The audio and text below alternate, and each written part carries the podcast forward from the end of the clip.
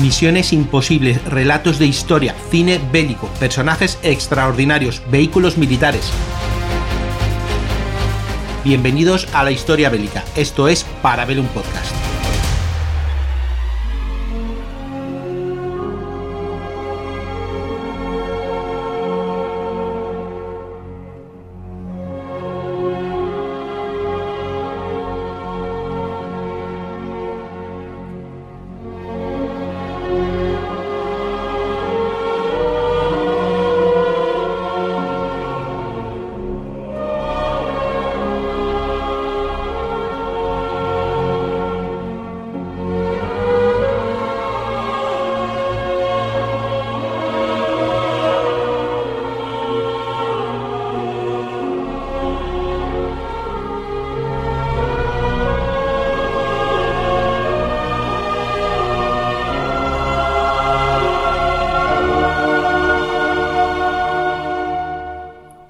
La misión era sencilla.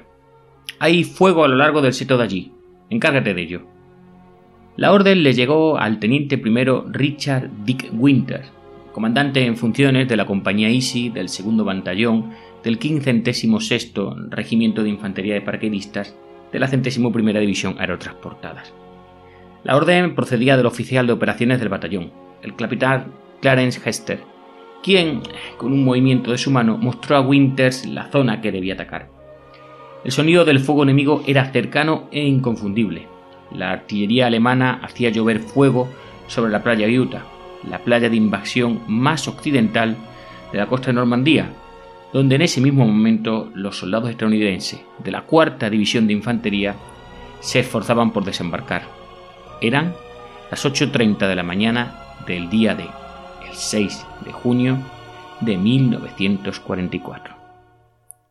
Hola y bienvenidos a este nuevo Casus Belli donde vamos a acompañar, sí, al capitán, bueno, al capitán, al teniente Winters en el asalto que magistralmente se narró en aquel capítulo de Hermanos de Sangre y que bueno, que previamente pues se había reflejado en, en el libro Band of Brothers, ¿verdad? de Ambrose sobre el asalto a esta posición artillera. Os pido que tengáis en la cabeza aquellas imágenes, que seguramente si estáis aquí pues habréis visto esta serie, que nos ayudarán a seguir las acciones pues, de Winter, de, de todos los demás miembros, como podían ser Popeye, Cal Campton, Malarkey, todos esos nombres que no suenan tanto. Así que vamos con ellos. Bueno, eh, debemos recordar que la misión eh, tal cual no se la tenía que haber dado al teniente Winter, sino al comandante de la compañía Easy, el teniente primero Thomas Mihan III, que sustituía a un capitán que habían previamente largado los suboficiales de la compañía. Pero bueno, no se le encontraba al, al capitán, al teniente, perdón, primero Thomas Mihan, no se le encontraba por ninguna parte. Como sabéis, Mihan, junto a un pelotón de 18 paraquedistas, murió cuando su C-47 Skytrain, el avión de transporte número 66, fue alcanzado por el fuego antiaéreo y se estrelló cerca de Busseville-au-Plain, que está en Francia, Normandía. Así que Winters, que era el comandante del primer pelotón Dracy, se convirtió en el comandante en funciones por defecto, es decir, por incomparecencia del oficial. Winters, como todos los paracaidistas que le rodeaban, había saltado en Normandía unas 7 horas antes y, pues digamos que eh, el viento y la acción de la gravedad pues había arrancado la mayor parte de su equipo durante la salida de su C-47. Afortunadamente eh, recogió un fusil, un M1 abandonado y unas cuantas granadas durante su viaje a la pequeña localidad de Le Grand Chemin, donde el batallón había establecido un cuartel general eh, temporal, provisional. Winter eh, solo podía contar con 11 hombres de la compañía Easy de una unidad que, como sabéis, pues normalmente pues una compañía tiene unos 200 hombres. Con él estaba eh, el teniente Lick Backcampton, el sargento mayor Carwood Lipton, sargento mayor Bill Warner, los sargentos Don Malarkey y Miron Raney, los cabos Joseph Litwood, John Plesha y Joe Toye, y los soldados Walter Hendricks, Robert Popeye Wynn y Cleveland Pitty. Eh, afortunadamente Winter también pudo reunir algunos voluntarios más de otras unidades del 506 que se habían perdido durante bueno, pues ese, aquel caótico asalto aéreo. Son soldados John Hall o John Hall de la compañía Alpha, Gerald Lorraine y Virgil Red Kimberlin de la compañía del cuartel general, pues también aceptaron unirse al ataque. Y entonces apareció el soldado Walter Hicks de la compañía Fox y también se ofreció a ayudar. Hicks diría, le dijo a Winters, eh, mira si alguien más de la compañía Fox quiere acompañarnos. Hicks trajo al sargento Julius Rusty Hawk y bueno, pues ahora Winters tenía para realizar aquel asalto pues 17 hombres, incluido el mismo. Winters tenía un comodín o un as en la manga. Bill Warner se había enterado antes del salto que su hermano había muerto en Italia no solo estaba enfadado y quería matar a todos los alemanes, sino que no confiaba en aquel momento en Winters. Según recuerda, respetaba a Winters como oficial, pero nadie había demostrado su valía en combate todavía. Esa misma mañana, cuando los hombres se habían encontrado con un carro de suministros eh, alemán tirado por caballos, Warner se desató, masacró a los hombres y animales con su fusil. Tenía tanta rabia, recordaría más tarde, que podría haberme dado la vuelta y haber disparado a Winter si hubiera intentado detenerme. Winter reunió a su equipo a lo largo de una carretera a las afueras del pueblo de Le Grand Chemin, a unos 8 kilómetros hacia el interior. Entonces Winter le dijo solo armas y municiones. Dejen todo lo demás aquí. El sargento Lipton dejó caer instintivamente su macuto que contenía algunos bloques de TNT y fulminantes. Más tarde lamentaría haber dejado este macuto. Winters condujo a su pequeña fuerza a través de un campo hacia los cañones, arrastrándose por delante de ellos a lo largo de un seto hasta que pudo obtener una visión de la batería enemiga. Vio cuatro piezas de artillería del 105 que disparaban desde una trinchera excavada detrás de un seto. Eh, son piezas del 105 y a ellos le habían comentado que eran del 88. Bueno, eh, de estos cuatro cañones, tres estaban orientados al este y uno al norte, protegiendo el flanco izquierdo de la batería. La posición tenía una forma eh, de L con trincheras eh, en zigzag que conectaban cada foso de cañón. El campo estaba rodeado de setos, gruesos eh, muros de tierra, con árboles y maleza, tan resistentes e impenetrables como si fuesen piedra. Detrás de los 105, en el lado opuesto del campo, había algunos nidos de ametralladoras que protegían la retaguardia de la batería y en el extremo del campo, frente al lado de aproximación de las fuerzas de Winter, discurría un pequeño camino rural, al otro lado del cual, al otro lado de ese camino, se encontraba un granero y una casa, que no se ve en la serie, pero que es importante, la mansión Brecut. Winters no lo sabía, pero se enfrentaba a unos 50 soldados enemigos de la sexta batería del 90 Regimiento de Artillería Alemán. Los lugareños siempre consideraron a los jóvenes artilleros alemanes como unos fanáticos. Ese mismo día, el teniente coronel alemán Friedrich von der Heidtet, experimentado parquerista y comandante del sexto regimiento del Fassmilljäger, había llegado a subir a la torre de la iglesia de la cercana Sainte María du Mont y vio pues, la impresionante flota de invasión aliada frente a Utah Beach. Se apresuró a ir a la sexta batería a las 8 de la mañana y ordenó inmediatamente que las armas estuvieran preparadas y disparando. Cuando Winters recibió sus órdenes, los artilleros de Brincourt Manur, lo llamamos así porque es cerca de esta granja, como digo, ya habían rechazado un ataque de tanteo de miembros del 15 Winters ideó una estrategia simple pero directa siguiendo el principio de todo asalto, fuego y maniobra. Atacarían el primer cañón haciendo fuego de ametralladoras mientras su fuerza de asalto se abría paso por un campo abierto.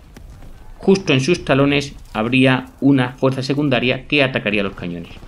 Una vez tomado el primer cañón, los hombres abrirían paso a través de la trinchera hacia cada cañón consecutivo, destruyéndolos hasta silenciar la batería completa. Y vamos a asaltar el primer cañón. Winters colocó, para como hemos dicho antes, fuego y maniobra, pues una ametralladora del calibre 30, manejada por Petty, Pitti y Liebgott, en una posición que permitía a su equipo de asalto situarse en el lugar. A continuación dividió a sus hombres en dos equipos y los condujo más, lo más cerca posible de los grandes cañones.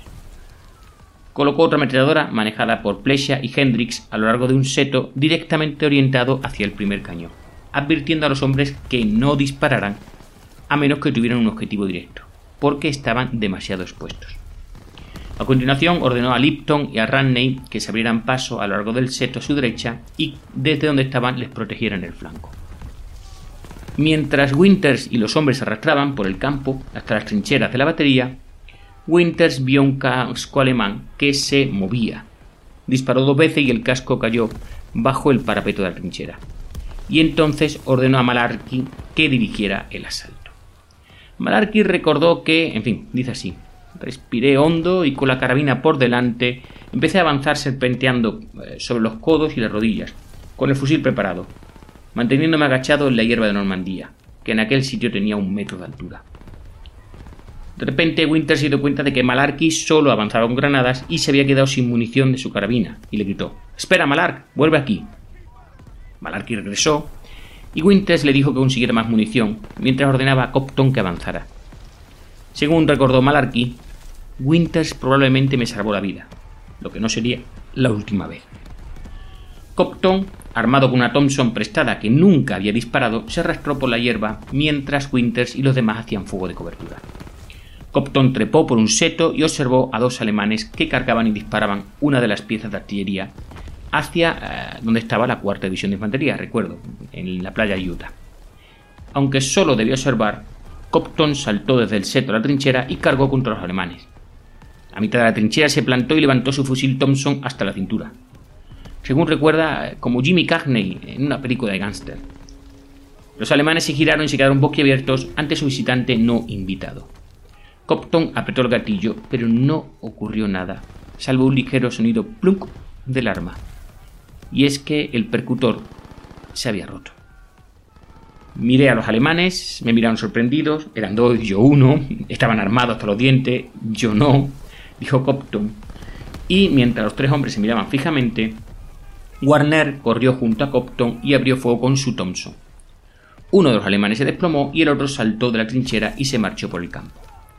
Copton, una antigua estrella de béisbol universitaria, con aspiraciones de llegar algún día a las grandes ligas, sacó una granada y se la lanzó. Explotó justo encima de la cabeza del hombre, matándolo en un instante. Bill Warner recordó. Los alemanes corrían como locos por la trinchera en la otra dirección. Winters y los demás chicos estaban justo detrás de nosotros y todos comenzamos a lanzar granadas y a disparar todo lo que teníamos. Lanzar granadas y atacar era una estupidez, pero lo hicimos tan rápido, tan rápido, que pensaron que toda una compañía estaba atacando. Les pillamos con los pantalones bajados. Copton hizo entonces un gesto al resto del equipo para que se adelantara. Se amontonaron la trinchera y continuaron lanzando granadas a los otros alemanes. El primer 105 estaba ahora en manos americanas. Mientras tanto, Lipton y Ranney habían llegado a su posición de flanqueo, pero se dieron cuenta de que no podían divisar a los alemanes a través de la espesa maleta. Al oír el sonido del asalto, se subieron rápidamente a dos árboles. Los árboles eran pequeños y débiles lo que obligó a Lipton a equilibrarse cuidadosamente en una rama cercana al tronco. Desde su asiento en primera fila, podía ver a los alemanes tanto en posiciones preparadas como tumbados en el campo. Disparando a la fuerza de asalto de Winters, pues estaba claro que tenían que hacer algo, pero tenía la suerte de que ninguno de ellos habían visto aún ni a Lipton ni a Rapney. Lipton disparó dos veces a uno de los alemanes tumbados, pero el hombre eh, pareció agacharse. Lipton eh, disparó entonces un montículo de tierra para comprobar la puntería de su fusil. La tierra explotó exactamente en el lugar al que había apuntado. Sabiendo que sus dos primeros disparos entonces habían dado en el blanco, abrió fuego contra el resto de los alemanes. Y vamos para el segundo cañón. De vuelta al primero, una granada alemana explotó en la trinchera donde estaba Popeye Wing, alcanzándolo en las nalgas. En aquel momento parecía decirle a Winters, lo siento teniente, la he cagado, la he cagado, lo siento. Los hombres apenas tenían tiempo de ayudarlo. Tenían a los alemanes en fuga y no querían aflojar. No fuera que el enemigo se diera cuenta de la poca fuerza con la que estaba en lucha. Una granada de palo alemana, una machaca patatas, aterrizó la trinchera cerca de los americanos y todos se lanzaron hacia adelante cuando cayó entre las piernas de Joe Toye. Joe gritó Winters, ¡Muévete, por el amor de Dios, muévete! Y Toye se dio la vuelta y corrió. La granada explotó, pero la culata del fusil de Toye recibió la mayor parte de la explosión. Toye solo recibió algunas astillas de madera y pudo continuar la lucha. Warner señaló: Tuvo suerte. El fusil se llevó la peor parte. Si no, estaría cantando a los sopranos. El equipo reanudó entonces el fuego en la trinchera contra los alemanes, tres de los cuales saltaron y huyeron por el campo ofreciendo blancos perfectos. Winter llamó a Lorraine y a Warner, que estaban cerca. Los tres abrieron fuego. Winter alcanzó a su hombre en la cabeza y Lorraine alcanzó a su hombre con una ráfaga de su Thompson. Warner, lleno de adrenalina y rabia, falló su objetivo. Y pensó con rabia, nunca he fallado, nunca fallaré. El alemán de Warner cambió de dirección y se dirigió hacia uno de los cañones. Solo había dado dos pasos cuando Winters le atravesó la espalda. Warner se calmó lo suficiente como para llenar de plomo al alemán herido. Perdona que me ría. Entonces apareció un cuarto soldado enemigo a unos 100 metros de distancia y empezó a correr. Winter se colocó en el suelo boca abajo, le apuntó y lo abatió de un solo disparo. Todo este enfrentamiento debió durar unos 15 o 20 segundos desde que nos precipitamos a la posición inicial del cañón. Esto lo dice posteriormente Winters. Malarkey, por su parte, se dio cuenta de que dos alemanes que se encontraban en la trinchera estaban preparando una ametralladora. Pero mientras lanzaba una granada, Winters abrió fuego contra ellos, hiriendo a un hombre en la cadera y al otro en el hombro. Malarkey salió entonces de la trinchera y, rociando la zona con su Thompson, se dirigió hacia el segundo 105. Los alemanes huían mientras él se deslizaba junto a un alemán muerto bajo el cañón. Se fijó en otro alemán muerto en el campo, con una funda en la cadera, que supuso que contenía una pistola Luger. Se abalanzó sobre el alemán para coger un recuerdo. ¡Malarkey, idiota! le gritó Winters. ¡Vuelve aquí! Pero era demasiado tarde. Malarkey alcanzó el alemán muerto y agarró el maletín que resultó contener solo un dispositivo de puntería de artillería. Maldición. Fue su único pensamiento. Los alemanes, que no habían disparado durante la carrera de Malarkey, comenzaron a disparar contra él. Volvió a la seguridad del 105 mientras las balas levantaban tierras alrededor de sus pies. Recordaría más tarde, como una tormenta de granizo de finales de primavera en mi tierra Oregón. Al sumergirse en el foso de las armas, se le cayó el casco. Se tumbó de espaldas jadeando mientras las balas golpeaban el arma que tenía encima, dejando caer fragmentos ardientes sobre su cara. Cuando Malarky se dio la vuelta oyó que Warner le llamaba. Malark, vamos a cronometrar las, las ráfagas. Warner estaba a un metro y medio de él, así que Malark y Warner comenzaron a contar el tiempo muerto entre las ráfagas de ametralladoras del enemigo. Bien, le llamó Warner. La próxima ráfaga termina. Trae tu culo aquí. Silencio. Y luego Warner gritó. ¡Ahora! Malarky se lo disparado y llegó a cubrirse. Bien hecho, le felicitó Warner. Estúpido Mick. Mientras tanto, Winters preparó a los hombres para el asalto al segundo cañón, ordenando a Copton y Toye que hicieran fuego de cobertura. A continuación, Winter retrocedió por la trinchera donde se encontró con Wynne, tendido en el suelo y que seguía disculpándose por haber recibido un disparo. Winters le ordenó que volviera solo al cuartel general del batallón, ya que no podía disponer de un hombre para ayudarle. La pérdida de Wynne fue eh, pronto compensada cuando el teniente Bob Brewer, uno de los asistentes del jefe del pelotón de la compañía Easy, se unió a la fuerza de asalto. El fuego alemán estaba aumentando. Copton señaló que él y Brewer eh, pues divisaron un emplazamiento de armas vacío de unos 6,5 eh, metros de diámetro y saltaron dentro con las balas aún cayendo sobre nosotros. Vieron una gran caja de munición con eh, una granada alemana encima. Algo golpeó la caja. La granada rodó y en ese momento el pasador se le cayó. Copton gritó ¡Cuidado! pero no pudieron hacer más que protegerse lanzándose contra los terraplenes. La granada explotó y cuando el humo se disipó, todos estaban cubiertos de tierra, pero nadie estaba herido. La explosión fue suficiente para que un alemán se rindiera. Corrió hacia los americanos con la mano en alto llorando. Un, un estadounidense, según dijo Copton, un oficinista del cuartel general, golpeó al nuevo prisionero la boca con un par de nudillos de latón que estaban incorporados al mango de su cuchillo de trinchera. El alemán en ese momento empezó a sangrar y a escupir dientes. Probablemente, dice Copton, le había roto la mandíbula. No tenía sentido, el prisionero no nos ofrecía ninguna resistencia. Copton agarró al soldado por el brazo y lo hizo girar. Le dio una buena bronca a nuestro hombre por haberlo hecho. Malarkey dice eh, que amenacé al tipo con un consejo de guerra, pero yo no lo recuerdo. Estaba demasiado enfadado. Cotton lo único que le dijo es, saca tu culo de allí, no necesitamos tu mierda. Mientras esto ocurría en las trincheras, Lipton y Ranney en sus eh, puestos en los árboles, recordáis, pues comenzaron a recibir fuego. Lipton conseguiría disparar entre 20 y 30 veces antes de que los alemanes eh, se dieran cuenta de que alguien le estaba disparando desde arriba. Claro está, algunos se giraron a la izquierda y abrieron fuego contra los dos soldados expuestos.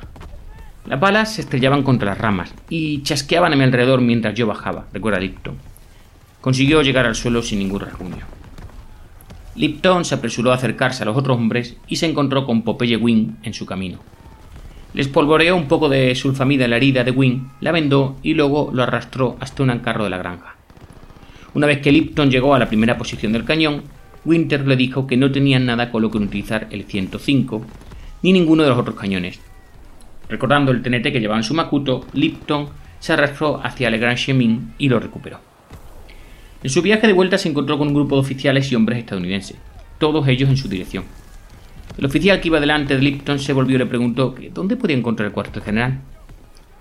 Lipton miró al hombre que iba detrás de él, el suboficial J.G. Andrew Hill, que empezó a responder, pero antes de que pudiera decir una palabra, una bala alcanzó a Kill en la frente, matándolo al instante. De vuelta al primer cañón, el alemán que había sido golpeado con los nudillos de ratón seguía gimiendo y quejándose. Winter finalmente se acercó a él y le dio una patada a los pantalones, ordenándole que caminara en dirección al cuartel general del batallón. Justo cuando el hombre se levantaba para marcharse, Winter se dio cuenta de que tres alemanes caminaban inexplicablemente hacia su ubicación. Indicó a dos de sus hombres que pusieran el alcance de sus fusiles a unas 200 yardas. Cuando los alemanes se detuvieron y parecieron escuchar algo, Winter gritó: Preparados, apunten. Y de repente Lorraine disparó con su Thompson, que según Winters no vale mierda más allá de 50 o 60 yardas. Uno de los alemanes cayó herido, pero las ametralladoras alemanas no trataron de responder, desgarrando la parte superior de la trinchera de Winter. Se había desperdiciado una buena oportunidad. Winters no tenía intención de desperdiciar otra con el segundo cañón al darse cuenta de que el fuego de las ametralladoras alemanas había disminuido a medida que se acercaban a la posición del primer cañón, pues Winter dedujo que cargando contra el segundo cañón, con un buen fuego de cobertura, eso sí, sus hombres no estarían expuestos a tanto fuego enemigo. Ordenó a tres hombres que permanecieran en el primer cañón para suministrar el fuego de cobertura y luego, como un resorte preparado, el resto de los hombres cargaron contra el segundo cañón, lanzando granadas y gritando por el camino y así los hombres capturaron rápidamente el segundo 105. Y vamos por el tercer cañón, con dos cañones capturados y quedaban dos más. Winters envió a un corredor al cuartel general del batallón para obtener más munición y hombres. También se dio cuenta de que Petty, que había estado manejando una de las ametralladoras entre el primer y el segundo 105, había sido alcanzado en el cuello. Winters ordenó a Malarkey que se hiciera cargo del arma. Los alemanes, mientras tanto, intentaban arrebatar el terreno elevado a los estadounidenses.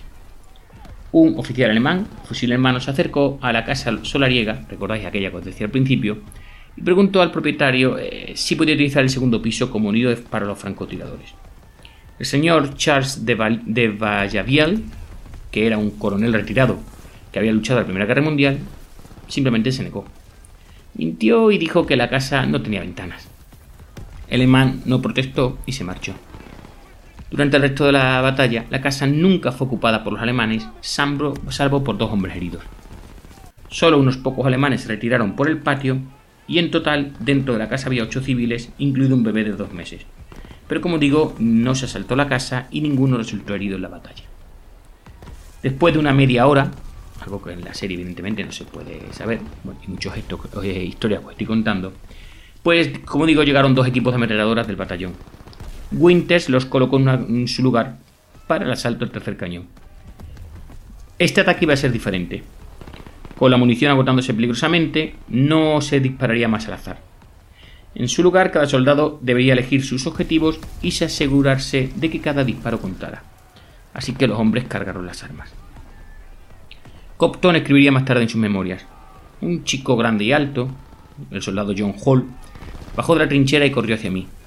Había servido como camarero en el comedor de los oficiales, donde se le conocía, pero no estaba en mi pelotón y no sabía su nombre. Desde la trinchera lo vi girar y correr hacia mí. Recibió una bala en la espalda y se desplomó frente a mí muerto. De nuevo, nadie tuvo que detenerse por los muertos o los heridos. El luto tenía que esperar. El resto de los hombres de Winters eh, se lanzaron al ataque y capturaron rápidamente el tercer cañón. Y ya vamos por el último. Por segunda vez unos cuantos alemanes corrieron hacia adelante con las manos sobre la cabeza gritando no disparen, no nos maten. Winter contó seis en total y los envió de vuelta al cuartel general con una escolta, junto con otra nueva solicitud de más municiones y hombres. Preocupado por un ataque de flanqueo, Winters ordenó a Malarkey que tomara una posición en el lugar donde había lanzado el ataque y vigilara la zona. Según confesó Malarkey, era un trabajo solitario. Permanecí allí durante el resto de la batalla lanzando granadas y disparando a cualquier alemán que vi. El capitán Hester se presentó a la trinchera y le dio a Winters tres bloques de TNT y una granada incendiaria para clavar los 105 capturados. También le dijo a Winters que el teniente Ronald Spears sí, el famoso Ronald Spears, de la compañía Dog, iba a llegar pronto con un equipo de refuerzo de cinco hombres. Winters aprovechó el tiempo de espera para destruir los cañones y recabar información. Él mismo destruyó el primer cañón dejando caer un bloque de TNT por su cañón. Para detonarlo, otra persona accionó la espoleta de una machacapatatas alemana y la deslizó por el cañón. La mezcla explotó en el interior del arma que no volvería a disparar. Para el segundo y tercer cañón entregó el resto del TNT a Hicks y Kimberlin, que también dejaron caer algunas granadas por los cañones inutilizándolos. El cañón número 2, en el cañón número 2, Winter descubrió un mapa alemán que marcaba todas las baterías a lo largo de la costa y sus campos de tiro. También notó algo extraño y es que los cinturones de munición tenían la punta de madera. Y eso le extrañaba porque normalmente tenían que estar eh, ser de plomo. Y entonces se preguntó si es que los alemanes estaban tan desesperados para no tener de ese eh, material. Spears llegó finalmente con refuerzos, entre los que se encontraban los soldados Art Jumbo, Di Marcio y Ray Taylor. Una vez que Winters informó a Spears, el nuevo oficial cargó contra el último cañón disparando con su Thompson mientras corría. Al ver que Spears se lanzaba hacia el enemigo, uno de los hombres dijo asombrado: Mira ese loco de mierda. Según recordó Warner, estaba yo tan excitado que le seguí de cerca. Detrás de Warner corrían los otros hombres de la compañía Dog y los otros eh, dos soldados de la compañía Fox, recuerdo Hicks y Hodge. Mientras los hombres corrían por la trinchera, Hodge se levantó para lanzar una granada, pero justo cuando la soltó, una ráfaga de disparos de armas automáticas le cosió la espalda y los hombros matándolo. Hicks fue alcanzado en la espinilla por una bala que, le, que se la hizo papilla al chocar y le destrozó la pantorrilla. Creo que he frenado a uno, dijo al soldado que le vendaba la herida. Hicks posteriormente afirmó que fue Capton quien le vendó la, pierna, pero Copton no recuerda que vendara ninguna pierna. Es posible que fuera más bien el teniente Brewer quien vendara la pierna a Hicks. La furia del ataque de Spears asustó a los alemanes al salir del último pozo de tirador. Saltaron y comenzaron a correr junto cuando Spears saltó con los pies por delante. Abrió fuego contra los alemanes que huían hasta que una granada enemiga explotó cerca de él. Y por fin el último cañón estaba finalmente en manos americanas. Con eso el desembarco en Utah Beach pues no iba a ser molestado por esa batería, o por otras. Cuando los disparos disminuyeron, Warner cogió un par de prismáticos alemanes y los estaba utilizando para examinar las posiciones de ametralladoras alemanas cuando se desplomó de repente. Joe le vio Pensando que su amigo estaba muerto, le golpeó la parte posterior del casco. En ese momento Warner saltó. Me has dado un susto de muerte. Yo le di a él un susto de muerte, recordó Warner. Con la adrenalina gastada y la misión cumplida, simplemente Warner se había quedado dormido de pie. Y bueno, eh, concluida la misión, Winters ordenó a los hombres que regresaran al cuartel general de Le Grand Chemin. Sacó primero las ametralladoras y luego los fusileros. Warner vio a Malarkey en su posición solitaria y le llamó. Malar, vuelve a la trinchera. Malarkey le siguió dejando caer una granada de fragmentación por un tubo del primer 105 solo para asegurarse de que estaba bien destruida. Para cubrir la retirada, Malarkey eh, manejó un mortero de 60 milímetros mientras Toye y Warner disparaban la ametralladora del calibre 30 por el campo. Dispararon a los setos a lo largo de la calle cerca del cuarto cañón. Malarkey disparó tantos proyectiles que enterró su mortero en el suelo, y es que éste había perdido su placa base durante el salto y se vio obligado a apuntar visualmente el arma. Sus disparos destrozaron todas las ventanas de la mansión, pero, como he dicho antes, no dañaron a ninguno de los civiles que estaban dentro. Cuando Winter se retiró, se fijó en un alemán herido que intentaba manejar su ametralladora. Winters levantó su fusil y le hizo un agujero en la cabeza. Mientras regresaba al cuartel general, Winters se encontró con el cuerpo del suboficial Hicks, Hill, perdona, que yacía muerto con el brazo derecho levantado en el aire, con el reloj al descubierto. Recuerdo que murió cuando estaba intentando dar una situación a un oficial. Mientras las ráfagas de ametralladora zumbaban por encima de él, Winters se arrastró junto a él. Luego se dio la vuelta y alcanzó la muñeca de Hill para quitarle el reloj. Estás loco, pensó Winter para sí mismo. Este reloj no vale la pena.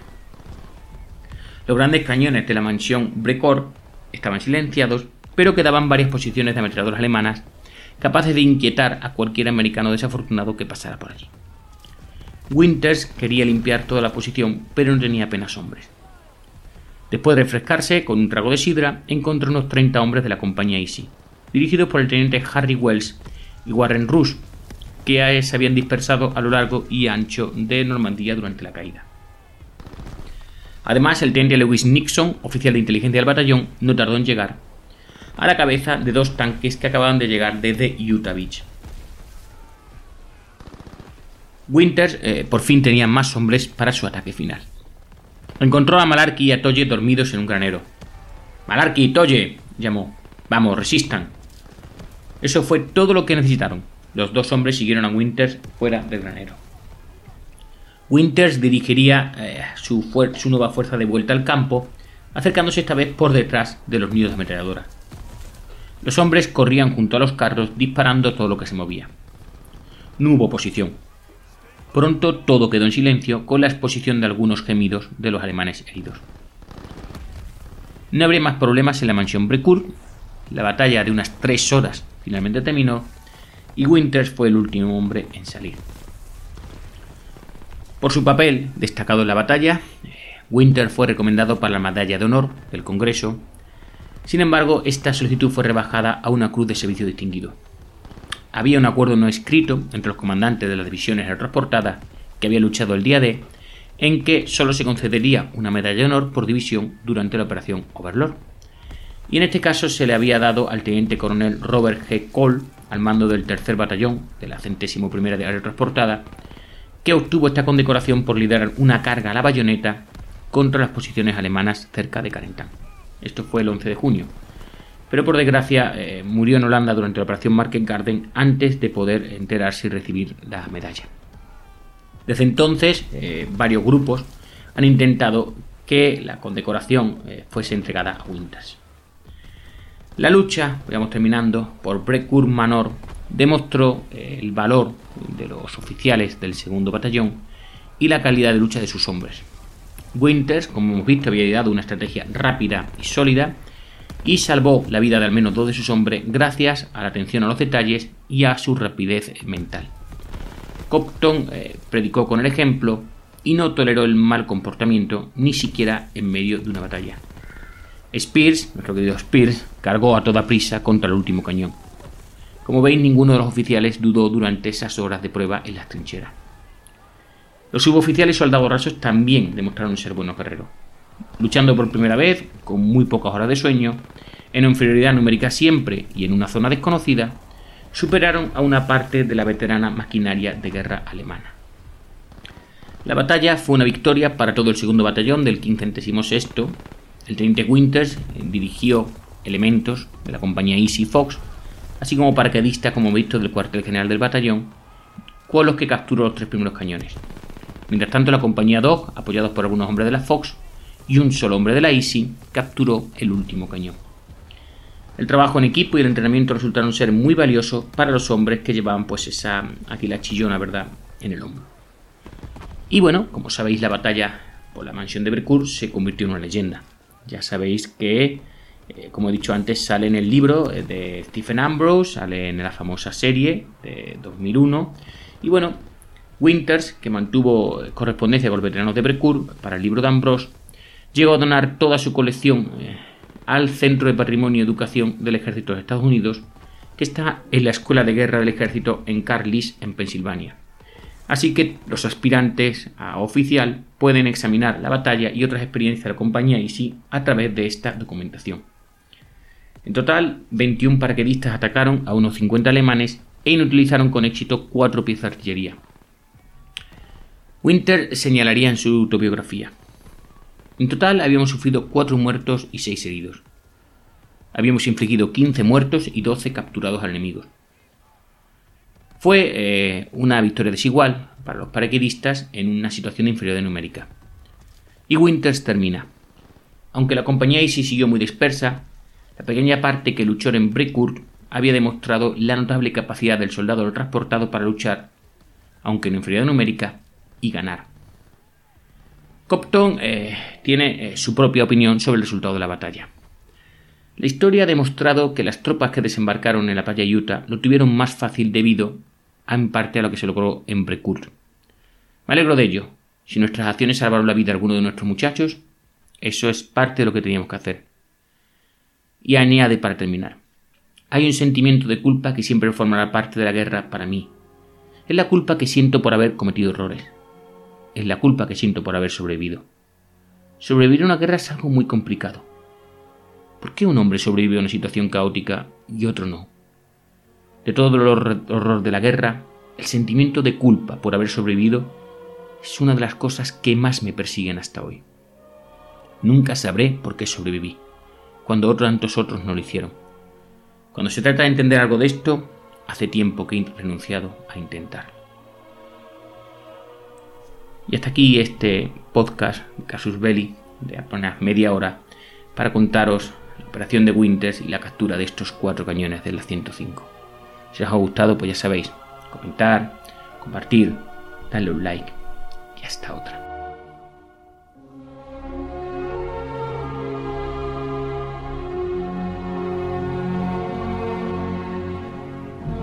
Hasta aquí para ver un podcast, un programa semanal de la factoría Casus Belli, producido y editado por Podfactory. Puedes escucharnos en las principales plataformas de podcast y puedes seguirnos en Instagram y en Twitter o ponerte en contacto con nosotros en parabellum.podfactory.es. Suscríbete para no perderte ni un episodio. Te espero el lunes que viene en un nuevo Parabellum.